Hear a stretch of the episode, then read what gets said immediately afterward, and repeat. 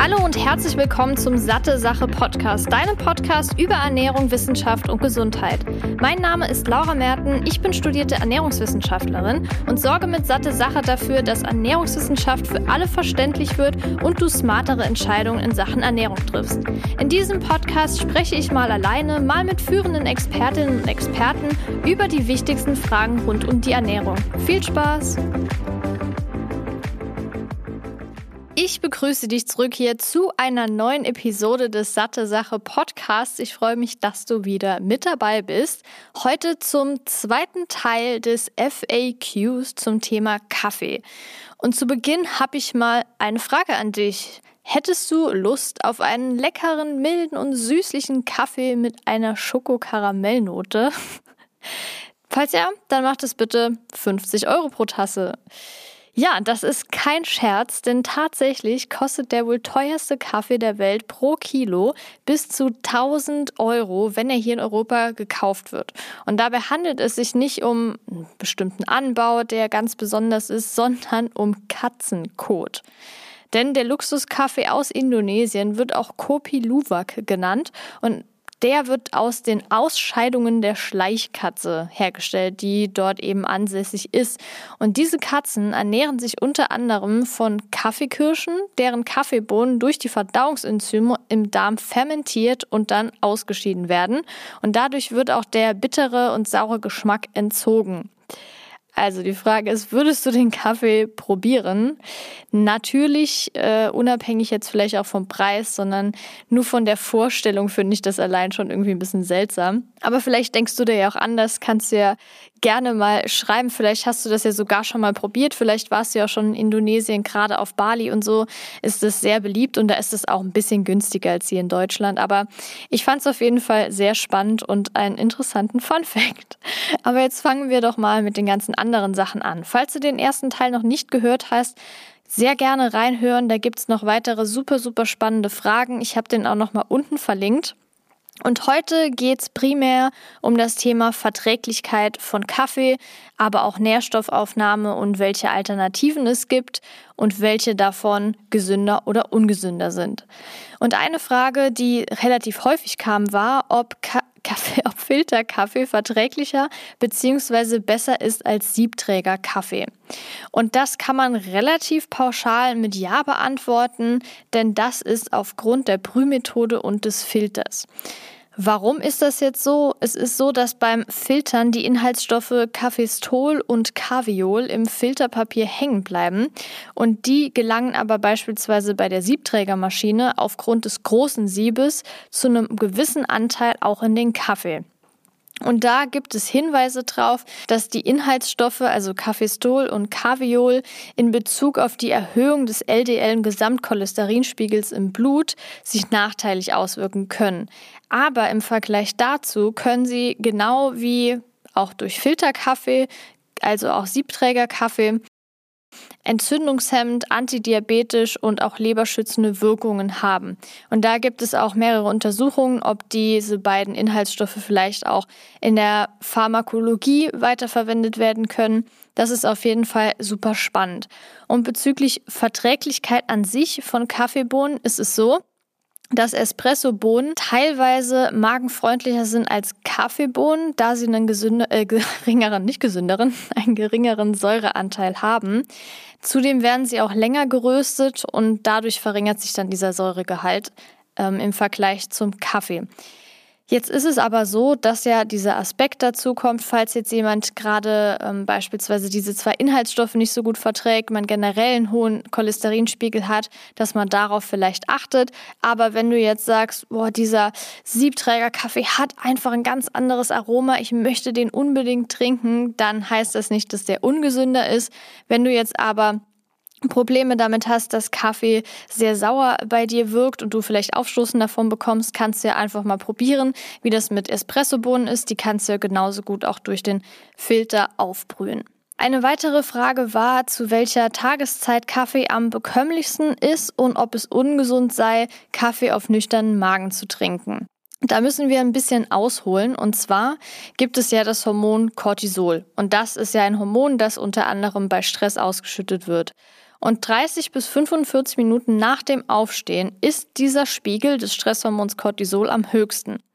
Da Koffein diesen Cortisolspiegel aber noch mehr ansteigen lässt, macht es wenig Sinn, direkt nach dem Aufstehen schon Kaffee zu trinken.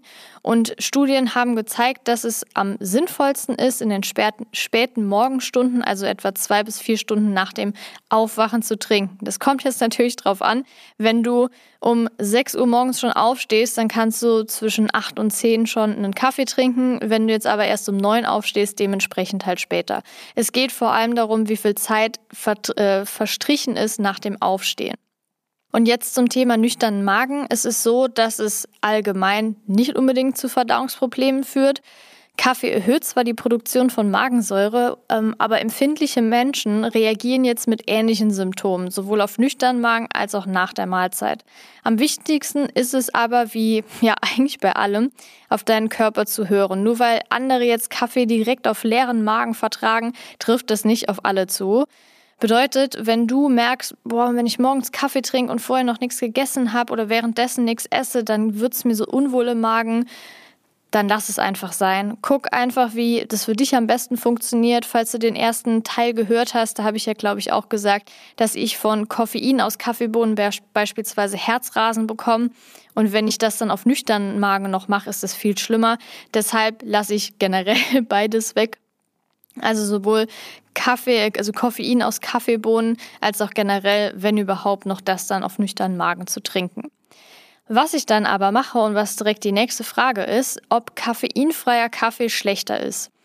Denn das ist so wirklich meine Alternative. Ich trinke super selten Kaffee, also sei es vielleicht jetzt mal boah, alle zwei Wochen mal. Also es kommt drauf an. Im Sommer ist das vielleicht ein bisschen häufiger, wenn man so ein bisschen mehr draußen ist, in Cafés sitzt. Da kann es schon sein, dass ich öfter mal so Latte Macchiato trinke mit Hafermilch. Aber prinzipiell trinke ich nicht oft Kaffee. Und bei koffeinfreiem Kaffee ist es ja auch nicht so, dass er zu 100% koffeinfrei ist, sondern ungefähr zu 97 Prozent. Also es ist, glaube ich, mindestens 97 Prozent, aber eben nicht komplett. Und dieser Kaffee oder entkoffinierte Kaffee besteht zunächst auch aus grünen ungerösteten Bohnen. Die werden dann aber erwärmt und in Flüssigkeit eingeweicht, um das Koffein auf eine von vier Arten zu lösen und dann auch zu entfernen. Und die erste Art ist durch Wasser alleine. Dann gibt es aber auch noch Wasser mit Lösungsmitteln direkt, also da wird meist Methylenchlorid oder Ethylacetat verwendet oder das Ganze auch indirekt. Und die vierte Methode ist Wasser mit Kohlendioxid. Es gibt ja immer wieder Diskussionen, dass das super ungesund sei, aber alle vier Methoden sind sicher und vor allem, sobald das Koffein entfernt ist, werden ja die Bohnen wieder gewaschen, gedämpft und bei Temperaturen geröstet, bei denen alle diese Entkoffinierungsverfahren, also die, die Flüssigkeiten, die dabei verwendet werden, verdampft sind. Und die gesundheitlichen Vorteile sind eigentlich identisch zu denen von koffeinhaltigem Kaffee, außer klar, das Koffein, das ja zum Beispiel auch leistungssteigernd ähm, erhellend, ähm, ja, wachwerdend wirken kann. Ähm, das bleibt natürlich da weg, aber generell diese ganze Thematik mit antientzündlich, antidiabetische Wirkung und so bleibt gleich. Und koffeinfreier Kaffee ist ja prinzipiell gerade für Menschen, die Koffein nicht so gut vertragen, auch eine gute Wahl. Also genauso mich, empfindliche Menschen als auch Kinder, junge Erwachsene sowie Schwangere und Stillende. Eine weitere Frage zum Thema Kaffee war, wie sich das auf den Insulinspiegel am Morgen auswirkt. Und hier muss ich sagen, dass es noch recht uneindeutige Ergebnisse gibt. Also einerseits soll ja Kaffee das Risiko für Typ-2-Diabetes senken, andererseits scheint ein hoher Kaffeekonsum, egal zu welcher Tageszeit, den Spiegel der Nüchternglucose zu erhöhen und die Insulinsensitivität zu verringern. Also im Prinzip ja die gegenteiligen Effekte. Allerdings wurden diese Effekte in den Studien nur ziemlich kurzzeitig entdeckt, also die ersten paar Tage, und auch eher bei Menschen mit bestehendem Diabetes. Gesunde Menschen scheinen davon also nicht wirklich betroffen zu sein. Sprich, du musst jetzt nicht auf deinen Kaffee verzichten, wenn du sonst generell keine Probleme mit Insulin hast. Also beispielsweise nicht an Diabetes leidest.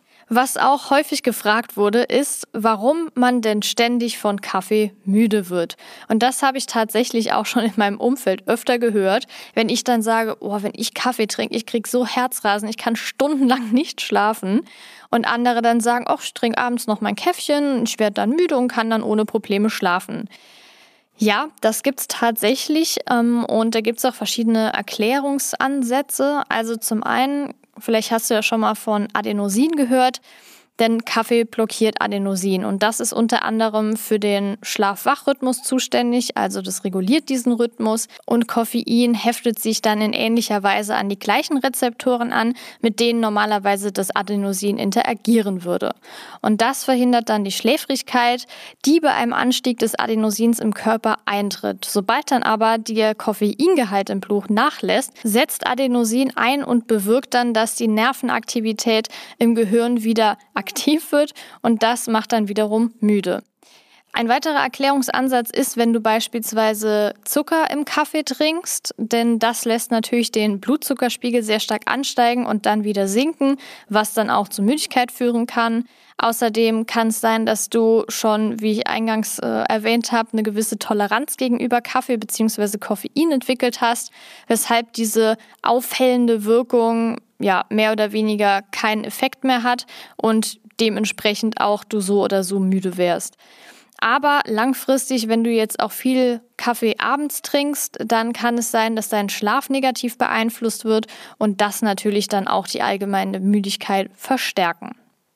Also das sind so die Erklärungsansätze, warum Kaffee müde macht. Es gibt auch immer noch eine genetische Komponente, die ist allerdings noch nicht ganz so erforscht, weshalb ich dazu jetzt keine direkten Aussagen treffen kann. Aber ich kann nur sagen, bei meiner Genetik hat nichts funktioniert, weil meine beiden Elternteile Kaffee ganz normal trinken. Die trinken auch abends noch Kaffee ähm, und ich bin da komplett anders. Wie es bei meinen Großeltern ist, kann ich leider nicht beurteilen, aber oder wie es bei denen war, kann ich leider nicht beurteilen. Aber ja, so direkte Genetik hat bei mir auf jeden Fall verfehlt. Aber was auch eine interessante Frage ist, und zwar, ob man von Kaffee abhängig werden kann. Ich habe ja gerade schon kurz angesprochen, dass es tatsächlich zu einem Gewöhnungseffekt kommen kann. Das heißt, wenn man sehr viel regelmäßig Kaffee trinkt, kann sich der Körper eben daran gewöhnen. Und das ist eben das Problem, dass man dann immer mehr Koffein braucht, um überhaupt diese Wirkung äh, zu spüren. Zudem kommt es auch noch dazu, dass bestimmte chemische Komponenten sich im Gehirn verändern. Und wenn man jetzt einen Koffeinentzug macht, gerade wenn man viel Kaffee trinkt, sage ich jetzt mal zwei bis vier Tassen am Tag, dann kommt es tatsächlich nach 12 bis 24 Stunden ungefähr zu Entzugserscheinungen wie Kopfschmerzen, Konzentrationsschwäche, Schläfrigkeit oder Reizbarkeit. Und das entfaltet meistens so in den ersten zwei, aber vor allem am zweiten Tag so das Maximum und nach drei bis vier Tagen wird das auch schon weniger. Und ich finde es generell super krass, dass man durch Kaffee so starke Entzugserscheinungen spüren kann. Man kann das jetzt aber bezüglich Abhängigkeit nicht mit irgendwelchen anderen Drogen wie beispielsweise Nikotin, Alkohol oder synthetische Drogen vergleichen. So ist es nicht, ähm, weil das sind ja auch ganz andere Wirkungen im Körper, die ja viel mehr negative Effekte haben, wie jetzt beispielsweise ein Käffchen. Aber nichtsdestotrotz finde ich es spannend, dass der Körper diese chemischen Komponenten beispielsweise im Gehirn so verändern kann, dass eben eine Art Abhängigkeit entsteht und vor allem natürlich auch dieser Gewöhnungseffekt, der nicht zu vernachlässigen ist, weshalb es tatsächlich sinnvoll sein kann, äh, ja, regelmäßig mal Kaffeeentzüge zu machen, um danach wieder achtsamer gegenüber dem Koffeinkonsum oder generell Kaffeekonsum zu sein. Werbung Hast du dir schon mal Gedanken um deine Omega-3-Zufuhr gemacht? In den Industrieländern ist die ausreichende Fettzufuhr kein Problem. Das Problem liegt hier eher in der Art der Fettsäuren und besonders in dem Verhältnis von Omega-6 zu Omega-3-Fettsäuren, welches bei 5 zu 1 liegen sollte. Allerdings ist es hierzulande eher 10 zu 1, beziehungsweise gerade bei Jugendlichen sogar bis zu 25 zu 1. Die Vorzüge von Omega-3-Fettsäuren sind auch durch zahlreiche Studien gesichert, wie zum Beispiel das EPA und DHA zu einer normalen Herzfunktion beitragen, DHA zur Erhaltung einer normalen Gehirnfunktion sowie normaler Sehkraft beiträgt. Wenn jemand, wie auch ich jetzt aber kein und vor allem nicht regelmäßig Fisch isst, ist es wichtig, eine Alternative zu finden. Daher kann es durchaus sinnvoll sein, hochwertiges pflanzliches Algenöl zu nutzen und genau das bekommst du bei Norsan zusätzlich auch aus umweltschonendem Anbau.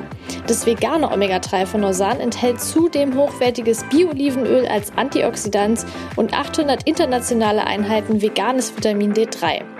Neben dem Öl bietet Norsan auch das hochdosierte Omega-3 in Kapseln an und das Gute daran, weder das Öl noch die Kapseln haben einen fischigen Geruch oder Geschmack. Damit auch du dich jetzt vom Omega-3-Experten Norsan überzeugen kannst, konnte ich einen Rabattcode für dich ergattern. Mit dem Code SatteSache15, klein und zusammengeschrieben, bekommst du 15% Rabatt auf deine gesamten Neukundenbestellung. Ganz einfach unter www.norsan.de per Mail oder Telefon einlösen und deinen eigenen Omega-3-Bedarf decken, sowie den deiner Liebsten. Werbung Ende. Das zum Thema Verträglichkeit. Das nächste ist bezüglich Nährstoffaufnahme, ob Kaffee hier im Speziellen die Eisenaufnahme hemmen kann und falls ja, wie lang oder wie groß sollte der Abstand sein. Ja, Kaffee und Schwarztee können und auch Grüntee können die Eisenaufnahme um bis zu 80 Prozent verringern, weil die enthaltenen Gerbstoffe die Eisenionen im Magen binden. Und je stärker der Kaffee und Schwarztee, desto weniger Eisen wird auch aufgenommen. Aber da ist nicht Koffein allein Hauptverursacher, sondern generell eher, wie ich schon erwähnt habe, die Gerbstoffe. Denn Studien haben gezeigt, dass wenn man nur Koffein zu sich nimmt und das dann beispielsweise mit einer Mahlzeit kombiniert, dass nur 6% der Eisenaufnahme reduziert ist. Wenn man jetzt aber regelmäßig Kaffee trinkt und da auch nicht auf den zeitlichen Abstand achtet, dann kann sich das sogar auch auf den Ferritinspiegel, also den Eisenspeicherspiegel, auswirken und nicht nur auf das Eisen im Blut. Die gute Nachricht ist allerdings, wenn du einen bestimmten Abstand von ein bis zwei Stunden zwischen Kaffee, Schwarz oder Grüntee und der Mahlzeit einhältst, hat das keinen Einfluss. Wichtig ist also, wenn du vor allem eher zu einem Eisen Eisenmangel tendierst, solltest du da explizit darauf achten. Das gilt aber zum Beispiel auch für Cola. Also mindestens ein bis zwei Stunden Abstand zwischen Mahlzeit, vor allem wenn sie eisenreich ist, und eben diesen Getränken. Generell empfiehlt es sich ja auch, eine Vitamin C-Quelle damit zu kombinieren, damit das Eisen noch besser aufgenommen werden kann. Jetzt haben wir hier sehr, sehr viel über Kaffee gehört. Ähm, es gibt ja noch Alternativen, sei es jetzt koffeinfreie oder spezielle Varianten von Kaffee. Und da fange ich auch direkt mal an mit dem Bulletproof Coffee, der ja wirklich super beliebt ist. Ähm, Letztendlich ist es einfach Kaffee mit zugesetztem Fett, das als Powerdrink für den perfekten Start in den Tag angepriesen wird und auch von dem Amerikaner Dave Asprey, ich hoffe, ich spreche es richtig aus, der mehrere Bücher über Low Carb und ketogene Ernährung geschrieben hat, kreiert wurde. Und dieser Bulletproof Coffee besteht aus 250 Milliliter Kaffee, zwei Esslöffel Butter und zwei Esslöffel MCT-Öl. Ich finde, das klingt super ekelhaft aber es soll scheinbar eine super Ergänzung zu einem kohlenhydratreichen Frühstück sein, den Stoffwechsel boosten, gerade wegen dem NCT-Öl Hunger vorbeugen und auch wertvolle Energie liefern. Ja, es liefert auf jeden Fall Energie, weil Kaffee hat ja ohne Zusätze gar keine Kalorien. Butter und MCT-Öl hat ja einen Haufen Fett. Und hier ist eben auch das Problem, dass es sehr viele gesättigte Fettsäuren hat. Und gerade bei Menschen, die vielleicht sowieso schon Probleme mit den Cholesterinwerten haben, kann eben dieser hohe Konsum, vor allem wenn man das jeden Tag trinkt und das quasi ein Ersatz für ein ausgewogenes Frühstück ist, das beispielsweise aus äh, vielen Ballaststoffen auch besteht, mit Obst, Gemüse, Haferflocken, Vollkornbrot beispielsweise, ja auch von den Nährstoffen her nicht ganz so super ist. Und wenn man dann noch Cholesterinprobleme hat und super viel von diesen gesättigten Fettsäuren zu sich nimmt, dann kann das eher negative Auswirkungen auf die Gesundheit Gesundheit haben. Fazit also, Du kannst das gerne mal probieren, wenn du Lust hast. Ich finde es persönlich für eine ausgewogene Ernährung nicht als guten Ersatz für ein Frühstück.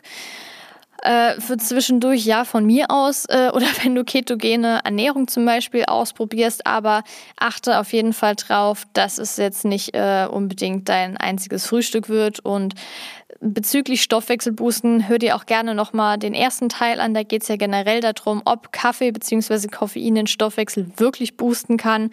Und dann hast du auch zu dem Thema deine Antwort auf jeden Fall. Ja, die letzten zwei Alternativen ähm, sind zum einen Lupinkaffee und Grün- bzw. Schwarztee.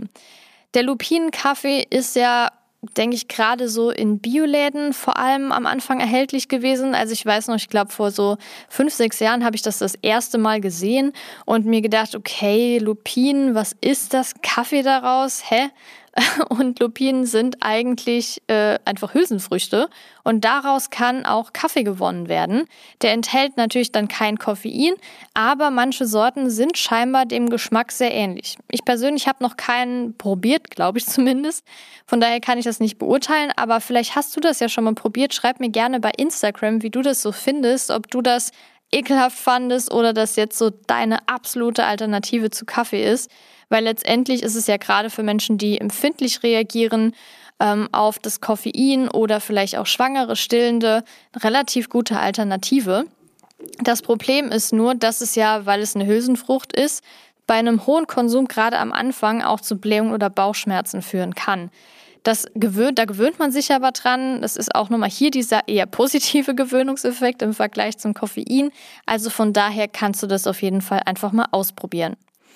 Dann hätten wir zum Schluss noch grünen bzw. schwarzen Tee. Die haben beide aufgrund des enthaltenen Koffeins und der Antioxidantien viele positive Wirkungen und sind mit einem geringeren Risiko für bestimmte Krankheiten wie Typ 2 Diabetes, Alzheimer und Bluthochdruck assoziiert.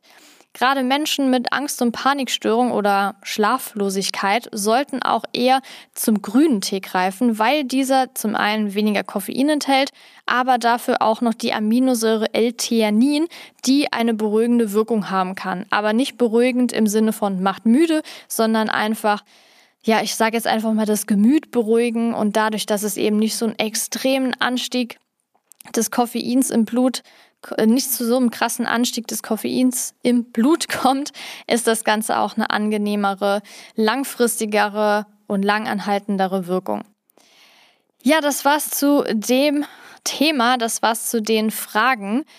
Ich freue mich auf jeden Fall, wenn du noch in der ersten Episode reinschaltest, falls du das noch nicht getan hast und auch gerne den Podcast bewertest und Freundinnen und Family weiterempfiehlst. Das hilft mir natürlich auch und ich würde mich auf jeden Fall freuen, diese ganzen Infos mit noch mehr Menschen zu teilen. Das macht mir sehr, sehr viel Spaß und ich freue mich auch immer über euer Feedback, sei es jetzt positiv oder auch mal ein paar Kritikpunkte, bin ich auch immer für offen und hoffe, dass ich weiterhin dann hier auch spannende Themen für dich behandle. Ähm, ich freue mich auf jeden Fall schon auf die nächste Episode. Die wird wieder ein super spannendes Interview sein. Und auch wenn du wieder einschaltest und wünsche dir bis dahin eine wunderbare Zeit, deine Laura.